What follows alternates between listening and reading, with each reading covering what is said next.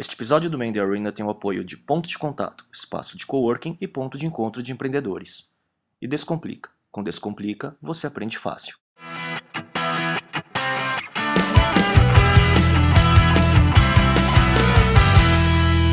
Olá amigos, esse é o Main Arena, o episódio 19, videocast sobre empreendedorismo e cultura digital. Eu sou o Léo Cuba. E eu sou o Miguel Cavalcante e estamos aqui com o nosso convidado especial, importado de Belo Horizonte, Yuri Gitaí. Yuri, prazer estar com você aqui. Cara, igualmente, muito obrigado pelo convite. Primeiro assim, como que se fala o, nome, o sobrenome? É, na família disse Gitaí. Gitaí. Mas as pessoas falam como querem. Eu perguntei antes de gravar, já Ah, treinei umas três vezes e tal. Yuri Gitaí. A gente já deu algumas bolas fora, eu acho, né? É. Muito bom, Yuri, conta um pouco de você aí, sua história. É, como é que você se apresenta no estilo quase Twitter, né? Ensinando caracteres? É. então, eu sou um, um cara que veio do mundo corporativo, já foi empreendedor, tentando trabalhar como angel investor tem um tempinho já, no mercado mais ou menos inexistente, que está começando a aparecer agora, Construído o mercado. tentando ajudar. Desde quando? Bom, trabalhando com esse tipo de coisa, entre 2007 e 2008 foi quando eu comecei de verdade. Apesar de eu ter tentado contato com Venture Capital na época da primeira bolha da internet, 99, 2000, 2001, foi algumas vezes pro Vale do Silício e, e por isso entrei um pouco em contato com esse, esse, esse mindset de investimento. Eu perdi a bolha, né? Ainda bem que eu não entrei em nada, não coloquei dinheiro em nada, nem participei. Não ganhou nem perdeu. É, mas minha cabeça foi meio que ajustando para quando eu senti que era um ponto bom, comecei a trabalhar com isso depois. O que que tem de bom uma pessoa que trabalhou numa empresa grande? O que que você tira de bom quando você vai montar uma empresa pequena ou vai começar do zero? O que que... É, a, gestão de empresa grande e empresa pequena é totalmente diferente, né? Startup, então, que a gente pode chamar de protótipo de empresa, uma pré-empresa, assim, é mais diferente ainda. Acho que o legal de ter trabalhado como com empresa grande antes de ser empreendedor, ou fui empreendedor um pouco antes disso, mas é que você começa a aprender a, a- a ser chefe porque você foi chefiado. Né? Então, trabalhar com empresa grande, descobrir como que a gestão de verdade é, é muito importante, eu acho, para quem vai ter uma empresa um dia. Se ela crescer, você tem um pouco de noção de como as coisas funcionam. Né? E, e eu, senti, eu não senti muita falta disso, mas vejo que muita gente que eu conheço que está começando agora sente falta disso. O cara está com uma empresa crescendo na mão, tem 50, 80 pessoas e ele não sabe ser chefe, né? ele não sabe chefiar. E essa, essa liderança é importante. Né? Então a gestão pesa nessa hora. Então o lado corporativo me ajudou a ser um empreendedor melhor. É, ao mesmo tempo, ter trabalhado em startups e com essa gestão um pouco menor, né, de empresa um pouco pequena, me ajuda a ter um pouco mais de flexibilidade na hora de ser gestor de uma empresa grande. Então eu acho que os dois lados complementam bem um no outro. E aí veio a aceleradora, né? Que é o que esse novo mercado de startups aí, é, a nova geração que todo mundo conhece, né? E qual que é o modelo da aceleradora e qual é o propósito dela? Então, eu comecei, a ideia da aceleradora, de, como ela é hoje, começou mais ou menos em 2008 para 2009. É, em 2007, eu vendi minha parte da empresa que eu, que eu tinha de, de serviços, meu sócio continuou na empresa, Tecnologia? É, era short sourcing, né? a gente fazia serviço para o exterior, para a Europa, Estados Unidos, e, e quando o dólar começou a cair em relação ao real, o, dólar, o câmbio era 4 para 1, 3,5 para 1, era Maravilha, muito bom né? exportar naquela época, né? Tanto que eu saí, Efeito Lula foi eu saí de, de empresa grande por causa disso, né? Eu saí do UOL para trabalhar nessa empresa por causa disso. E aí, quando essa, essa, essa onda começou a baixar um pouco, a gente sentiu que ia ter que mudar para o Brasil, virar para o Brasil e ganhar um pouco mais de dinheiro aqui dentro. Mas com o tempo, uma empresa de TI, normalmente de serviço, ela começa a não escalar, né? ela começa a cair numa margem previsível e não crescer muito. Então eu comecei a questionar, puxa, como é que nós vamos crescer esse negócio? Produto. E aí, é, é uma forma de fazer. Então essa foi a minha primeira tentativa. É, A gente conversava um pouquinho sobre isso, mas o foco era muito grande no dinheiro que bancava a empresa, tinha 70 pessoas numa época, e aí nessa que eu estava lá, e era difícil ter uma empresa com, com custo fixo alto tentar investir em produto, porque o, o custo de oportunidade de, de ter serviço funcionando é muito, é muito grande. Primeiro escravo, né? Então, é, é, é eu tenho- vocês conhecem o post O do, post do Eric Sands? isso que eu tava pensando Que eu falo pra agora. todo mundo, que eu falo pra todo mundo, lê esse post, né? Você já viveu ele, já. Não, óbvio. Então, o que eu tentei fazer foi o seguinte: como é que eu consigo trabalhar em mais de um empreendimento ao mesmo tempo? Eu não consigo ser investidor com muito dinheiro, mas eu consigo tentar começar em empresas pequenas. E aí eu peguei algumas empresas que a gente conhecia comecei a bater papo com elas e descobri que talvez se eu trabalhasse um tempinho depois de vender minha parte da empresa, ficasse um tempo tentando ajudar esses caras a achar um modelo bom, eu podia ter um pouco mais de experiência e ia fazer bootstrapping com, com outros tipos de produtos. E aí, em 2007 para 2008, eu comecei a trabalhar com algumas empresas de serviço, como conselheiro mesmo, né? aproveitando meu tempo em casa, depois de ter vendido minha parte da empresa. E aí comecei a achar um modelinho que parecia ser interessante. Ao mesmo tempo, eu olhava para as empresas de produto e via que os caras não tinham muito, muita noção de como é que eles iam crescer. Então, o que, que é o ponto que eu tava? Eu tinha um mercado que parecia ser promissor na frente, não existia startup no Brasil, né? Quando apareceu o Bubox, foi aquela, era o Bubox, quem mais que tinha? Não tinha quase mais ninguém. O Marco Gomes começou a fazer um negócio que pouca gente tinha pensado. Tinha né? um vale, né? Entre É, a primeira então, geração e a nova, né? Eu gosto do exemplo do Marco por causa disso. Ao mesmo tempo, eu vi que existia essa possibilidade, mas não tinha ninguém fazendo direito. E eu pensei assim, se eu trabalhar como angel investor, eu vou jogar dinheiro fora, porque não vai ter negócio para investir. Como é que eu acho essa equação, né? Não consegue montar portfólio, né? E aí, como é que eu vou fazer follow-on? Quem, quem, vai- quem vai comprar minha parte? Ou quem, quem vai fazer o segundo investimento na empresa? E se a empresa não crescer, perdi meu dinheiro? Então eu comecei a trabalhar com um modelo um pouquinho diferente do que... Eu não conhecia a aceleradora lá de fora, não conhecia o modelo da aceleradora, mas achei que a aceleradora fosse um nome interessante. Porque não é uma incubadora, é uma coisa que tenta fazer o negócio andar mais rápido, para fazer dinheiro mais rápido, para crescendo a escala. Então, ne- nesse período de um ano aí, eu comecei a pensar uma forma de fazer isso direito. Em 2009 foi quando eu bolei esse modelo, que é um modelo tentativo, que mais ou menos a cada 6 a a 12 meses ele muda, porque o mercado está mudando muito rápido, né? Que basicamente é pegar as empresas que estão um pouco abaixo do, do- do patamar em que os investidores gostariam de colocar dinheiro, pegar esses caras, melhorar o negócio, melhorar a empresa, muito com gestão, muito mais com gestão do que com dinheiro inicialmente. né? E depois que o cara começa a chegar num ponto que vale a pena colocar dinheiro, aí sim. Mas a primeira lição para os caras é: você não precisa de dinheiro, você precisa vender. Você precisa estruturar que negócio está na mão. Você está com qual negócio na mão? Eles não sabiam responder. Então, é esse, esse, esse buraco. É esse buraco que eu tava. Você era confundido com incubadora, assim? Você... E, qual a Não, e, qual- e para falar pro pessoal que está assistindo, qual a diferença entre incubadora e aceleradora, as principais diferenças? É, acho que a incubadora ela tá preocupada em, em pegar um negócio que está começando e abrigar aquele negócio para ele encontrar um caminho e começar a seguir. Né? É um ninho para chocar o ovo. São assim. normalmente empreendedores com pouca experiência, ou quase nenhuma experiência, vem de faculdades, grande parte. Não tem a pré-incubação, que você coloca o cara mais ou menos no Fornece eixo. até infraestrutura, né? Isso. Sala. É, o modelo de incubadora normalmente é assim: você paga 500 reais por uma sala por mês e você fica X tempos na incubadora, por exemplo, dois anos. Quando você sai, a incubadora normalmente tem direito a um percentual do seu faturamento durante o mesmo tempo que você ficou por lá. Então é um modelinho que tenta se é, contrabalancear e o cara dá de volta para a incubadora. Mas ao mesmo tempo, o que que eu pensei na aceleradora, né? E, e na, época que eu pensei o nome, eu não conhecia muito bem como é que ia ser o modelo. Mas basicamente era, não era pegar os caras que estão começando, é quem já começou Já tem e alguma conseguir coisa. dar uma atração um pouco mais forte. Um cara que tem um projeto que não está muito caracterizado, mas ajudar esse cara a crescer num projeto diferente. Vê um cara que tem potencial, mas tem um monte de furo, no, vamos dizer, no- na empresa dele, assim, falta marketing, ou falta o cara entender de alguma coisa, e aí você É, consegue então. ajudar o cara a enxergar primeiro que tem, onde está esse buraco e. Às vezes a gente não enxerga, né? Às vezes o mentor Claro. não enxerga. Então, o que, que eu pensei? A incubadora pega os caras que estão começando.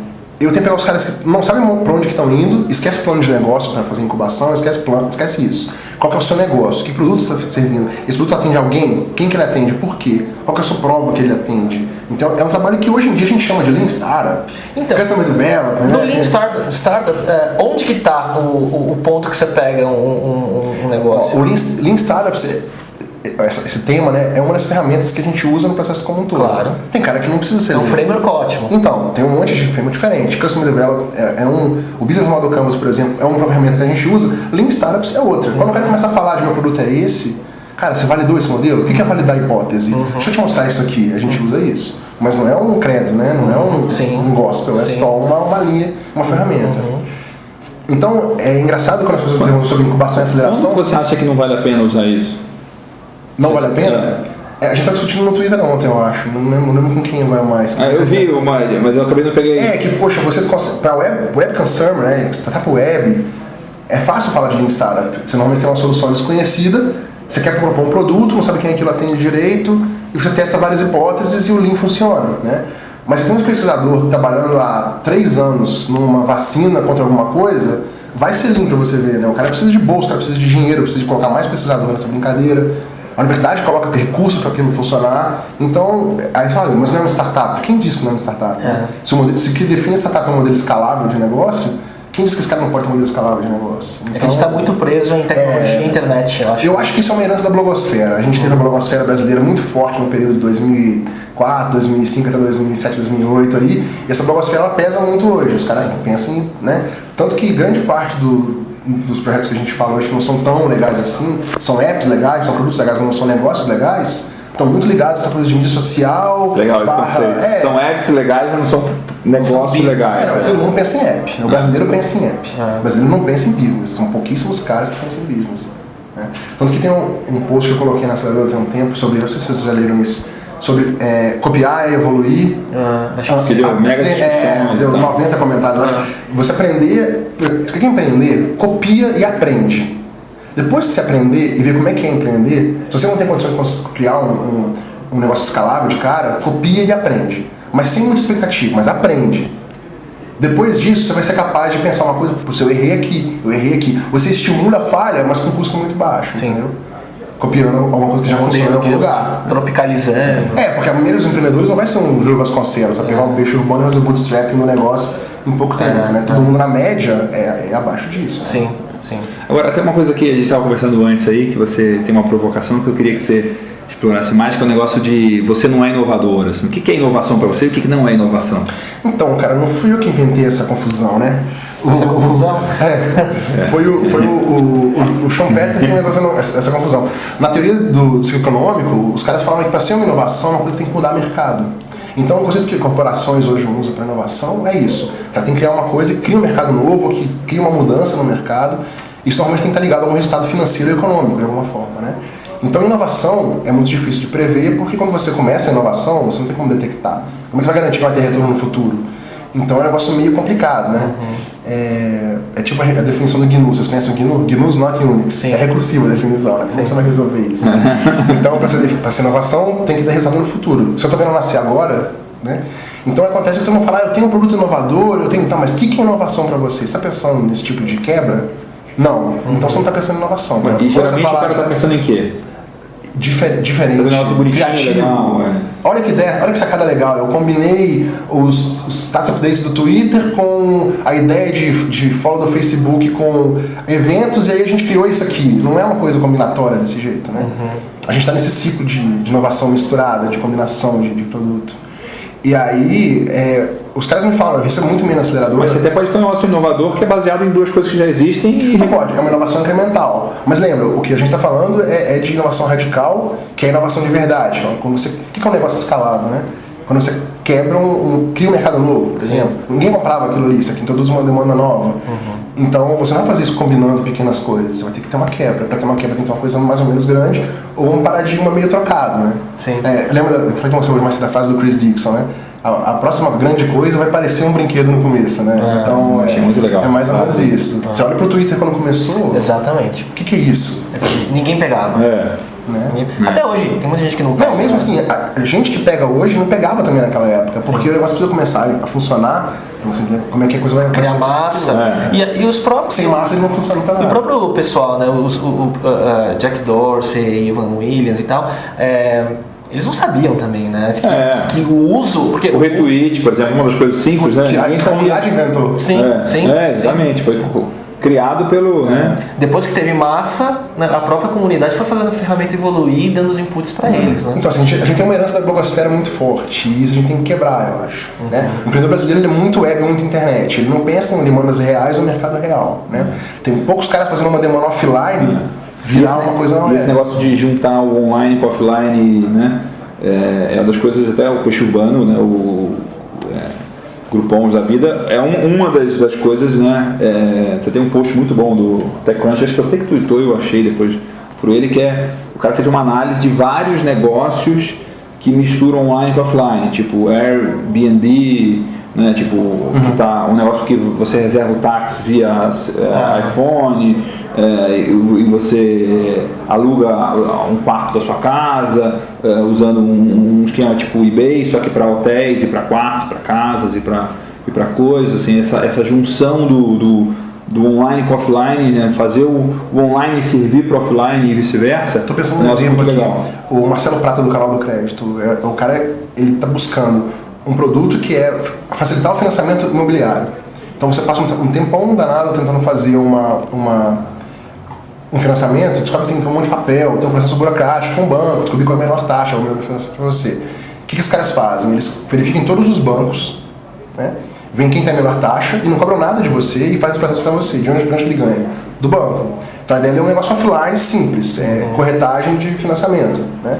Sendo que o cliente não paga nada, paga Só é que banco. só a- Só que o que ele faz? Ele pegou como- o modelo na, na web e colocou, Sim. cara, se eu aumentar o meu, minha geração de pros- prospects pela internet, eu estou economizando trabalho online. Você está usando a internet como um trampolim para ganhar mais, mais, mais Canal de clientes. aquisição, né? Então é mais ou menos isso que está faltando, eu acho. Negócios do mundo real, tem demanda real. pode Usa a tecnologia do online, mas na verdade ele acontece na vida real, não é uma coisa que está só no, só no online. E né? outra, Yuri, isso não é escalável, não. Pode até não ser escalável, mas o cara está usando uma demanda real e criando uma, uma ferramenta na internet É, para mas o Groupon também ninguém falava que é escalável e ele não é escalável, né? Tipo, ele, ele depanda de gente. Ele consome muito dinheiro para ser escalável, É. né? É, os caras gastam muito do que eles recebem de receita, eles gastam muito em Não, publicidade. tem aí, publicidade. pô, você entra no TechCrunch, você tudo que está sendo falado, É, né? tá o TechCrunch está até. até abusando um pouco, né? É, nem leio tanto. Nas críticas. Agora até quando tinha caras na internet, não tô lendo mais não. É verdade.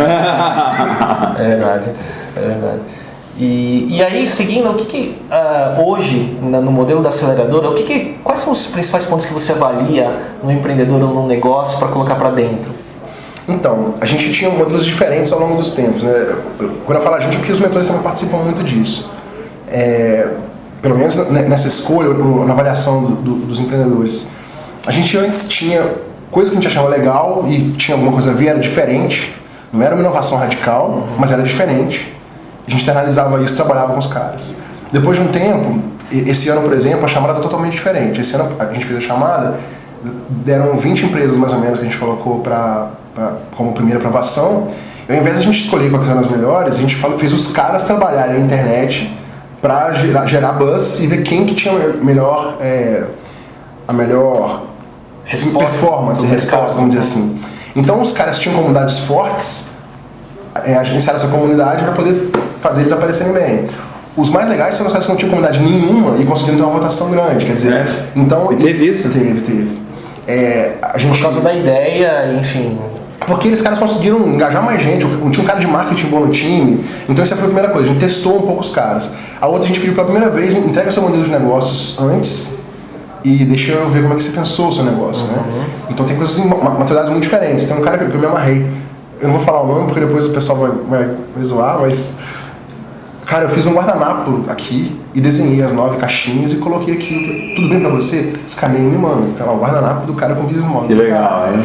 Tipo, era hoje. Espera aí, isso aí foi calor, não foi não? Eu te, eu te mostro. Eu tenho, eu tenho a Não, imagem. mas o cara fez o guardanapo pra, tipo, dar um Não sei, serenante, eu em assim. cima da hora de entregar, E eu mandei pro cara assim, cara, tá em cima da me entregar, hoje de noite, não pode É ser hoje, é hoje. O cara apareceu com um guardanapo desenhado lá. Eu achei interessante, assim, se eu for parar pra pensar, é ruim você fazer isso, né? Mas eu achei super legal. Falei, putz, não sei se o cara tentou fazer diferente. Dos outros você não lembra, mas do guardanapo você lembra, né? Foi memorável, né? É. Então, e isso, isso é. é- foi uma coisa que a gente fez diferente. E a terceira coisa que a gente fez diferente esse ano foi, ao invés de a gente escolher quem a gente achava que eram os melhores projetos, a gente vai falar com os VCs para ver o que, que eles achavam que eram os melhores projetos. Ah, é? E aí a gente teve muitas feedbacks bateu? diferentes, Ah, né? Muita ideia totalmente diferente de um VC para o outro, caras que apostavam num segmento não apostavam no outro. E com base nisso, a gente começou a tentar alavancar esses caras com os VCs. E os caras que tinham mais respostas são os caras que a gente está escolhendo como sendo os quatro, os quatro finalistas. E, e tem acho que um pouco do feeling de vocês, né? Não, vai muito feeling. Porque é, a gente está cansado de ver história também de, de startups que fizeram pitch para 30 fundos, VCs, angels ou o que for, todo mundo negou e depois virou um grande sucesso, né? Porque o É, empreendedor Cara, sabe- detectar inovação executou, é né? impossível. É. Então, né? é, eu mostrei um pro, pro Miguel antes da gente começar um pouquinho. Te mostrei uma lá. O que você achou dos caras? Sem Muito legal. muito. Né. O que, que, tem, que, que tem de diferente, você achou? Do- Que quando você olha pro, pro, pro projetinho que eu te mostrei de e-commerce lá.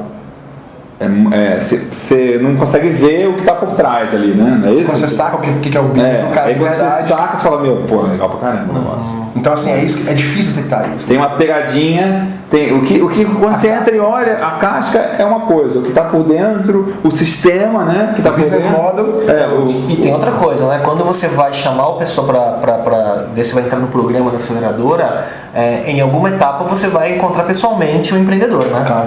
Porque é fundamental. Né? Alguns caras a gente começou encontrando pessoalmente, Uhum. né? Essa, essa etapa talvez seja que a gente fez isso amanhã. você conseguiria descrever o que, que você olha do cara, assim? Eu não gosto desse tipo de coisa, assim, de. Ah, eu quero ver sangue nos olhos, quero ver um cara agressivo, drive. Não, cara. Não? O cara às vezes. Mas tem tá- alguma coisa, né? O cara às vezes tá. Os caras estão imaturos às vezes, mas você viu. Mas uma- drive não é essencial? Então, Você já cara, pegou algum pilha fraca? já, cara. Já? E deu certo? Não. mas, eu acho legal a experiência, entendeu? É, a gente fez Não, coisa- claro, é. A gente trabalha muito informalmente com esses E o, caras. e o- Yuri é um cara coração bom também. né? Você deve ter falado, pô, esse cara tem chance, vou dar uma chance. É, Eu sou muito exigente, sou bem Mas- chato, inclusive, no, no- processo, né? Isso até às vezes me traz problemas para relacionamento, não porque você fica brigado com o cara, Você é mas você, você tem que, você tem que, às vezes, ser um pouco mais Tem que direto. pôr o dedo na ferida ali no. É, é ruim isso. Você- Não é o, o Paul Graham é um, é um- tem uma paciência de Jó. Ah, eu queria montar um negócio que aluga carros e integra na casa das pessoas com uma velhinha dirigindo para ele poder ir devagar. O cara fica, tá, mas eu fico pensando, como assim? O Paul Graham fica, você já pensou se existe alguma forma de você. Eu não consigo fazer isso, entendeu? não tem jeito. É estilo. Isso funciona bem para americano, que o empreendedor médio está empreendendo desde o college, né? Ele está empreendendo tem uns dois, três anos pelo menos. O Brasil está começando perto dele agora, né? Então é um pouco difícil você pegar esse cara e falar, então, o que, que você acha? Chamar aceleradora, não é pé no freio, né? Não é marcha, né? Vou reduzir para acelerar depois, não dá. Então, eu não procuro muito esse tipo de característica muito direta, não. Eu pego- pego muito pelo a ideia que o cara teve, como ele colocou isso, e, sinceramente, se eu fosse pegar só empreendedores muito bons no Brasil, eu ia ter poucos para poder trabalhar. Então, a gente pega muitos caras médios que estão ficando bons. Esses caras que têm um potencial muito grande numa coisa, mas que você vê que falta A gente pega um né? cara um passo antes dele ficar bom. É como a gente trabalha. Os VCs pegam um cara que estão. Os caras estão bons. A gente pega os caras um passo antes e melhora junto com eles. E fazendo uma, juntando duas perguntas em um aqui, o que, que você acha desse momento do, do ecossistema? Mas já fazendo a pergunta da, da, da resposta que a gente quer, que eu queria perguntar é ah, e o glamour sobre esse mercado hoje? Então, é, falando sobre glamour, eu acho que é uma palavra interessante. Eu não acho que seja glamour a palavra certa, não. Eu acho que, que é mais é, aquela coisa de brasileiro, de cara, eu tenho alguma coisa aqui, entendeu? Tipo, me respeita porque eu cheguei até aqui. Muita gente tá assim ainda. O cara tá, tá num- numa, numa vibe de empreender, né? Ele é um entrepreneur, ele não é um entrepreneur, ele é um entrepreneur, ele quer empreender, ele não tá lá ainda. Né? Então existe, um, existe uma necessidade de incentivo para esses caras, para eles existirem e eles persistirem, continuarem. Né? Então eu acho que parte desse glamour que a gente percebe vem um pouco disso. É, sabe, agora vai começar, acho que eu também eu falei isso no Twitter outro dia, né? O melhor modelo de negócio esse ano para startup é evento para startup e para angel. Estou fazendo também agora. Então, assim, não, todo mundo quer fazer, eu também vou fazer. É, qual que é a graça disso? É porque você precisa dar um pouco de motivação para esses caras trabalharem, dar um ambiente que eles possam existir. Né?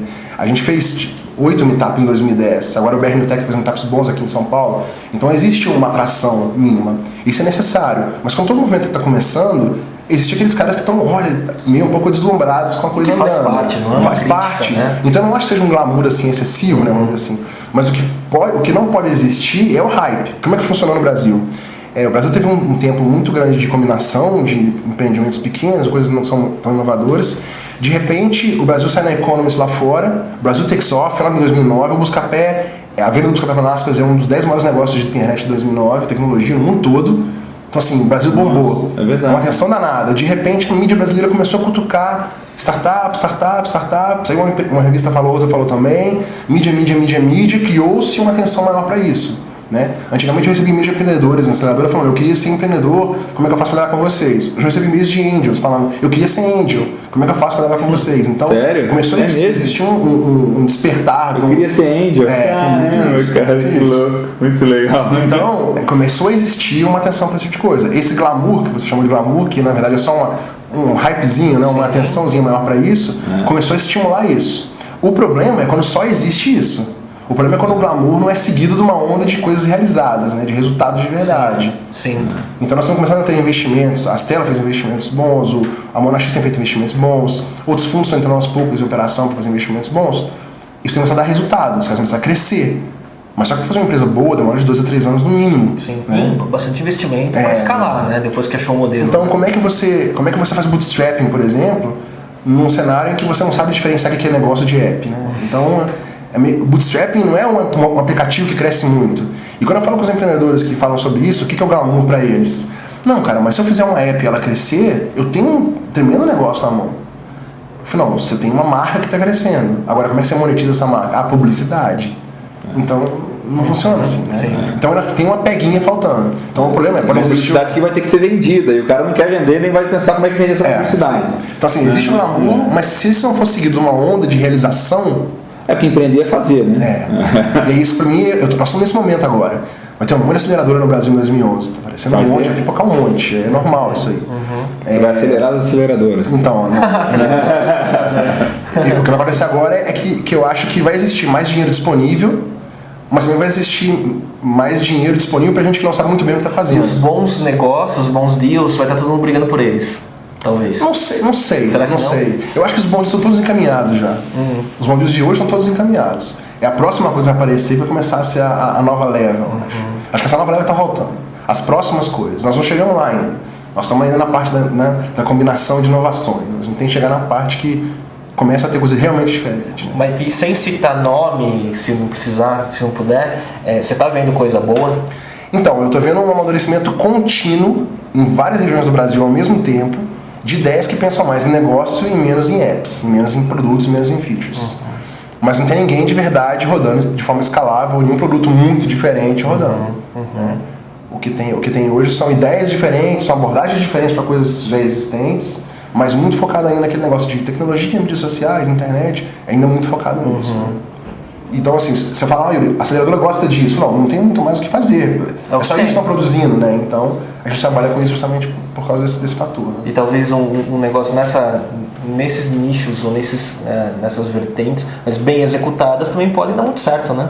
É, eu acho que a, a grande necessidade é os caras começarem a pensar diferente. Ao invés de clonar, estamos clonando, mas clona diferente. Ou então, ao invés de. De- se inspira e não copia, né? É, acho que é por aí, entendeu? Ou então testa, aprende, passa aperto, desiste e começa outro, mas começa melhor, entendeu? Eu acho que é por aí. Tá faltando esse, tá faltando essa. Não começou isso ainda. Então você perguntou, tem empresa legal, tem exemplos legais? A nova ainda não surgiu, eu acho. Nós Então você já lá. respondeu a pergunta de quais novas startups do Brasil com maior potencial de crescimento? Não vale falar do peixe urbano, porque o cara cresceu mais em 2010. Então tem muitos negócios legais aparecendo, mas difícil ter um exemplo concreto. E... Por que você fala É. no Vale, no vale Peixe Urbano? É, porque é o único exemplo que todo mundo sabe dar, porque o único Tá. que aconteceu no Brasil em 2010 foi o Tá. peixe urbano. Tá. Né? É, talvez o- os agregadores de peixe urbano. Mas, mas é isso, é assim que funciona. Sim, sim. É o que tem de. né? E aí, o que, que você tem de. Você tem alguma dica para gente que está querendo empreendedor, eh, empreender, para novos empreendedores, esse o entrepreneurs aí, o que que. O cara bater lá na sua porta, o que, que você fala para ele? Ah, normalmente tem caras diferentes que batem na minha porta em pontos diferentes de, de empreendimento. Né? O que eu sugiro sempre é o seguinte, tá, a primeira coisa que eu falo, beleza, é isso que você está querendo fazer? É, é, eu não vou te fazer a pergunta que todo mundo vai te fazer, como é que você vai ganhar dinheiro com isso? Eu vou te fazer uma, um, vou trocar uma premissa. Se você tiver errado e isso não é o produto que você vai tocar, isso não vai dar certo, qual é o seu plano B? Você já pensou nisso? Vai falar, não, não pensei. Então começa a pensar no seu plano B agora, porque isso vai dar errado. Não porque você pensou vai dar errado, porque normalmente dá errado. A Não é que você probabilidade é muito burro, né, baixa que- de dar certo. Tem que né? trabalhar na, na ponta que tem 90% de chance, né? É, É, então, vê- você vê aqueles posts né, de, de, de veículos aí de tecnologia, internet, startups que sempre mostram os grandes sucessos. Começou assim, outlier, voltou né? pra cá, pra cá, pra cá e aí virou, né? É, e outra, a gente espera. Empresa não se cria do nada, né? O cara tem que entender que uma startup dar certo, ela é transitar de startup para empresa. Ela começar a vi- virar uma coisa realmente de verdade, de verdade mesmo. E os caras estão pensando em fazer produtos. Na hora que você pega esses empreendedores que a gente fala, olha, cara, então beleza, não pensa nesse business, pensa em outro. O que é o seu modelo de negócio? O cara não sabe dizer o que é modelo de negócio, ele não sabe se definir o que é modelo de negócio. Como que você vai escalar, né? Não- se ele não faz ideia do que é escalabilidade, né, não dá pra eu bater muito no cara. Eu tenho que fazer, beleza. Então, já pensa na próxima coisa, o que essa vai dar errado. Tem cara, assim como a gente tem gestores em pequenas empresas ou médias empresas que estão muito focados na operação e que estão por aqui isso é problema, e é difícil o cara levantar e respirar e olhar pro trabalho dele e falar o que, que eu posso fazer diferente para mudar. O cara que tá na startup, ele tá naquele ciclo contínuo de produção, é difícil pra ele parar e falar assim, o que, que é meu próximo negócio? Como é que eu vou mudar esse negócio de direção? Então, por isso a gente gosta Cada vez que você né? trabalha mais, é mais custoso você mudar, né? Você ganha tem visto, aquele né? Você visto. cost ali, putz. é. Você ganha vício de raciocínio, não tem jeito. Meu negócio funciona assim. Eu me forço a mudar a ideia dessa dor de seis em seis meses. Como é que eu vou falar de pivotar para os caras que estão começando se eu não penso pela hora de fora para pivotar o meu negócio? Você já pivotou alguma vez? Quatro É mesmo? em dois anos. É, Pode falar uma vez a cada seis mudou meses. específico assim? Cara, a gente tinha a abordagem de como trabalhar. Esse ano agora a gente vai ter que mudar bastante. A gente bate muita gente na porta pedindo consultoria pra gente. VC fala, cara, eu tenho uma empresa que eu acabei de investir, quer acelerar ela pra gente, mas eu não posso dar equity, eu posso dar dinheiro de consultoria. a gente ouviu tanto isso que a gente está começando a falar, putz, nós estamos num negócio errado, né? Vamos continuar fazendo angel investing, mas do ponto de vista da aceleradora, como funciona hoje, e outra, vai ter um monte de fundo de 5, 10 milhões no Brasil aparecendo para tudo quanto é lado. Então, você ter uma aceleradora hoje não é mais tanta diferenciação, uhum. porque tem muito capital trabalhando em favor do empreendedor, né? Então, essa, é, entender esse mercado evoluindo você vai ser uma aceleradora de aceleradoras, então. Não, não sei se eu vou fazer isso, é. mas, mas é um modelo viável. Eu tenho que testar e validar a hipótese. Né? e, e, como tudo, tem que ter. Tem que, é, o teu, você tem que, a melhor prova de validar o teu modelo é, é, é pondo as empresas para dentro e, entregando e o sucesso. Pensa comigo, olha só. Se eu comecei pensando, eu vou fazer end investment, tá? Putz, não vai ter end investment, esse cara não tem, eu não sabia que era assim, mas não vai ter follow-on, não vai ter exit, isso foi 2007. Como é que eu vou fazer isso? Como é que eu vou fazer isso funcionar? Beleza, então isso eu trouxe os caras com gestão, isso foi, foi um primeiro build, eu pensei fazer uma aceleradora, um modelo tradicional, depois eu descobri que funcionava assim, né? É, isso eu fiz gestão primeiro, chegar com o cara no ponto certo e depois crescer. Uhum. Tá, funciona, mas os caras não querem te dar equity, nem te pagar nada, porque, porque empreendedor não tem dinheiro, né? Você ajudar o cara com gestão no início. Então, como é que vai ser o outro modelo? Aí eu comecei a juntar os mentores em volta no Brasil todo para poder ajudar a, a, construir esse negócio. Uhum. Então, é, Beleza, com os mentores funciona um pouco melhor, porque eu escalo um pouquinho melhor o modelo e pego caras de regiões diferentes. Se eu tinha uma empresa de, de offshore outsourcing que tinha projetos no, em lugares diferentes do mundo, gerenciar os caras à distância, por que, por que eu tenho sonho de investir se eu investe na minha região? Por que eu não posso investir num cara à distância? Uhum. Se eu consigo fazer isso funcionar direito? Tá bom, deixa eu testar um modelo à distância então. Então essas pivotadas que eu te falei, que a gente fez pequenos ajustes no modelo, uhum. em que a gente foi tentando descobrir como é que funcionava bem ao longo desse tempo. Agora, a gente chegou num ponto em que o mercado mudou muito rápido. Então, tem muito dinheiro disponível, tem muito cara querendo fazer aceleração, então o acelerador e o mentor não são tão importantes quanto antes, porque o dinheiro agora existe. Né? Então, como é que eu trabalho no mercado em que o dinheiro é abundante? E eu não quero mais gastar o meu capital com isso. Uhum. Né? Uhum. Então, uma possibilidade é. Por que, que é um modelo possível? Vira um fundo. Cria um fundo e vira um fundo. Não, mas eu vou ser um. De ser uma aceleradora no meio de um monte, eu vou ser um fundo no meio de um monte. Mas, um, aí é diferente, mas seria um fundo com o diferencial de também acelerar. É. Todo mundo vai fazer, que acelerador vai fazer isso. Eu vou dar 50 mil, 80 mil em troca de 8, 5%, te acelera e toma dinheiro. Né? O problema é que a, se essa onda não renovar do jeito certo, os caras vão passar pelo problema que eu passei no, no começo. Sim. Que é pegar um monte de cara que não vai entregar para o próximo passo. Você acelera e não tem a próxima etapa. E aí, como é que funciona? Então, ou esses caras vão ter que ir muito bem, ou esses aceleradores vão ter que fazer esses caras virarem, né? Mas olhando de uma outra forma, assim, de tudo que você faz, o que você mais gosta? Cara, eu acho que o processo de você pegar uma empresa, ajudar no bootstrapping dela, é, se você é um empreendedor, você gosta de quê? Empreender. Hum. O fato de você poder empreender junto com outras pessoas e ver businesses diferentes o tempo todo e saber é, trabalhar com cenários diferentes, ajudar os caras em cenários diferentes, eu acho muito legal. Então, é como se tivesse bootstrap, um bootstrap diferente a cada dia, entendeu? Comecei um negócio, um setor diferente é, a cada é dia. É mais um coaching, assim. Não, eu digo no, no meu caso, Nesse que, caso. que eu tô aprendendo bastante, né? Eu tô mexendo com vários caras diferentes, trabalhando com vários cenários diferentes. Então eu vejo um modelo de um cara aqui e converso com um cara no dia seguinte e falo, cara, esse modelo desse cara é melhor para esse do que para esse. E o fato de ver muitas empresas diferentes, coisa que o Andy normalmente não veria, porque ele trabalha em menor escala, é, facilita muito esse aprendizado. Né? Então, para mim, eu, eu, gosto de três coisas. Eu tenho que ter qualidade de vida, uma remuneração boa e, e aprendizado, desafio. Ele né? falou que tem o tripé das coisas que Esse ele... negócio eu acho, eu acho, eu acho importante. É, Se eu tenho duas coisas funcionando legais, para mim tá ótimo. Então, o que eu tenho na aceleradora? Eu tenho pouca remuneração, tenho qualidade de vida e tenho aprendizado e desafio. A hora que um desses dois começar a falhar, ou eu compenso com a remuneração, então eu vou ter que largar esse modelo para outra coisa. Sim. Né? Então é mais ou menos assim, eu gosto, eu gosto disso. Ou então vai acontecer o contrário, vai continuar com essas duas e ainda vai ganhar muito. o que não é esperanças. É. Boa sorte para as aceleradoras esse é, ano. É, Estou entrando no mercado agora. E acho que uma avaliação do que a gente estava falando, mas algum aprendizado que você queira compartilhar de tudo isso que você passou e o que a aceleradora te ensinou assim de. É, eu acho que aprendi muito com os empreendedores é, fiz muita coisa errada também. Tem alguma coisa que você aprendeu esse ano, assim? Pô, você tem um cara que tem uma super experiência, tem alguma coisa que você, tipo, que... Que eu aprendi esse ano? É. Eu não fiz esse, esse levantamento aí, né? Terminou meu semestre para eu fazer minha análise. É. Mas assim, eu acho que, que como o mercado muda, está mudando muito rápido, né? Os caras estão mudando muito rápido. Então, uma das coisas que eu aprendi é que você...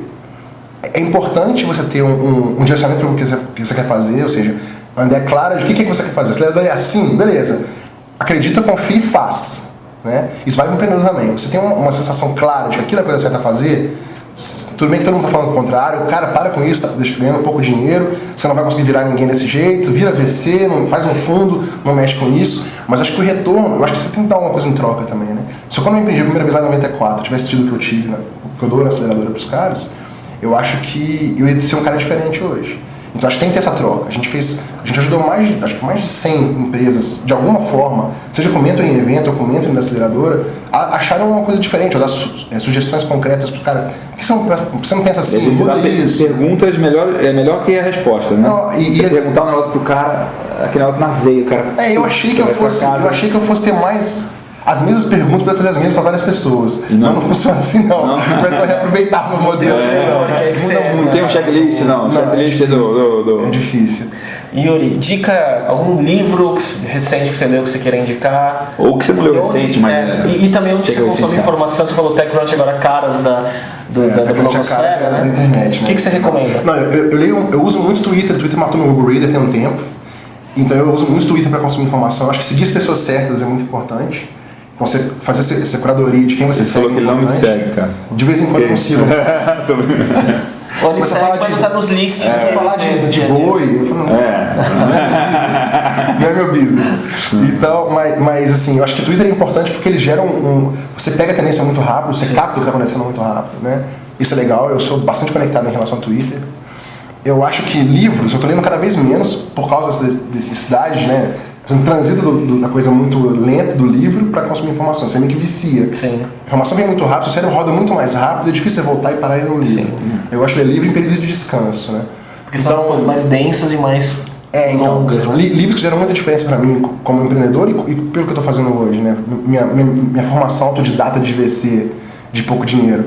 É, eu acho que o, o Fountainhead da, da Ayn Rand foi um livro legal para ler. Aos, que idade? É, não, eu li, eu li quando eu era novo.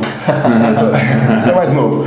Mas Mais novo. Esse, livro, esse livro é legal porque ele, ele tem uma, uma, uma postura muito clara de como é que você pode fazer o que você quer sem incomodar ninguém, ou se você incomoda, o problema é dos outros, né? Eu tô fazendo uma coisa que eu quero fazer que eu acho que é certo, e a minha ética é essa, é assim que funciona. Então esse livro foi muito legal pra mim. É, eu gosto muito de ler, eu gosto de ler o Dawkins, o Richard Dawkins, porque eu acho interessante a forma como ele coloca os raciocínios. Quando eu li o Gênio Egoísta, eu falei, cara, esse cara me convenceu que tem uma explicação decente, porque... Então o Richard Dawkins é legal, o Gênio Egoísta é um livro que eu gosto bastante. São livros nada a ver com a internet, Sim. né? Claro. E Nem precisa ser, né? é, eu acho que é importante você ter essa, essa compensação, né? Se eu respiro internet, tecnologia, empreendedorismo, etc. o dia inteiro, eu tenho que ter um descarga com alguma outra coisa que, Que também traz compensar outras coisas É. também. Eu acho que auxilia no, no, Sim. no processo, né? No entendimento do ser humano, né? É, teve uma época que todo gestor falava, eu leio o osso criativo, é super legal. Já passei dessa fase, né? não me ajuda muito mais não.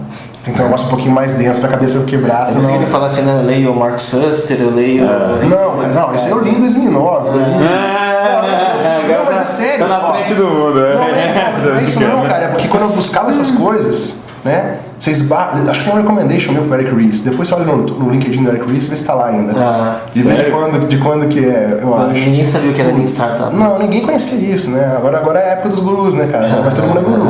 Agora todo mundo é guru. E o que, que você. De blog, tem alguma coisa específica? Videocast, além do Man the Arena, o que, Não, que você.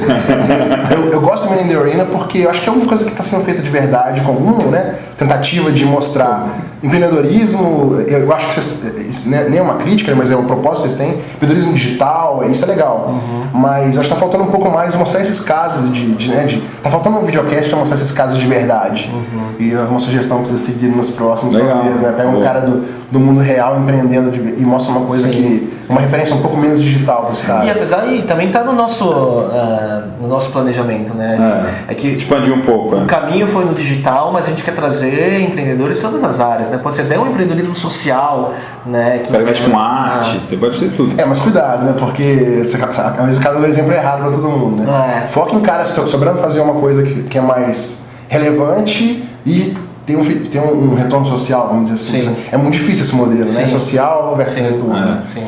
Então, assim, eu vejo muito pouco, como eu te falei, eu vejo muito, muita coisa pontual. Por exemplo, eu lia muito Chris Dixon há um tempo atrás, esses caras todos, Suss, todo mundo, é, Fred Wilson, consumi isso o tempo todo. Hoje os caras entraram num ponto que, cara, o que eles falam é mais ou menos o que eu aprendi a pensar porque eles falaram isso no passado, né? Então, Ou variação do que já foi falado então, ao longo dos o anos. Chris né? Dixon bloga menos hoje em dia do que ele bloga tão coisa mais relevante antigamente. Então eu meio que tô começando a girar pelo que vem, não fico mais focando muito mais no. Eu leio esse cara, leio esse Tem cara, leio esse cara. discovery pelo, pelo próprio Twitter. É, eu acho que é por aí que, que eu te- tenho seguido mais. Então eu mudo muito. Eu tenho um limite de pessoas que eu sigo no Twitter ao mesmo tempo. E eu trabalho com esse limite. Ah, então o que vem por aí, Não, não também é, não dá pra absorver toda a informação e você deve criar suas listas lá do que você quer focar naquele momento. né? É, eu acho que a época tá, aquele época que tá faltando agora é, é o grande filtro, né? É. É. assim, cara, olha, eu te entrego o que você quer ler, do jeito que você quer ler. O que você tudo. precisa. É, Isso é o que tá faltando. E eu, e eu, e eu acho que assim, é, nesse negócio aí, é, tem que ter um- uma combinação dos dois. Você pega a Zite do iPad, ela é super legal para te mostrar o que tem de mais legal, de mais. né, que tem com as coisas que você já lê. Pô, mas eu quero ver uma coisa nova. Né? Eu quero de 10, eu quero que o cara me mostre uma coisa super legal que não tem nada a ver com o que eu vi. Isso ele não mostra. É. Ele, ele, ele, ele só vai cada vez mais endogâmico e você fica bitolado no negócio. Do mostra mesmo, uma coisa. Né? É, por ele isso que é mostra legal você ver coisas diferentes, É. de, de setores diferentes, falar com pessoas diferentes, né? Caras de fora, caras daqui. É, o grande filtro somos nós, né? A gente tem que saber como fazer essa curadoria, né? E nem sempre tem jeito, É. né? Mas isso daí, acho que a gente tá chegando aí no final do episódio. Agradecer o Yuri que veio de Belo Horizonte antes, ele viria amanhã só, só para gravar o Mandarin. Então, obrigado, Yuri. Obrigado, Eu Yuri. agradeço. E a gente volta no próximo episódio. Obrigado. Esse pessoal. é o Man Arena. Obrigado.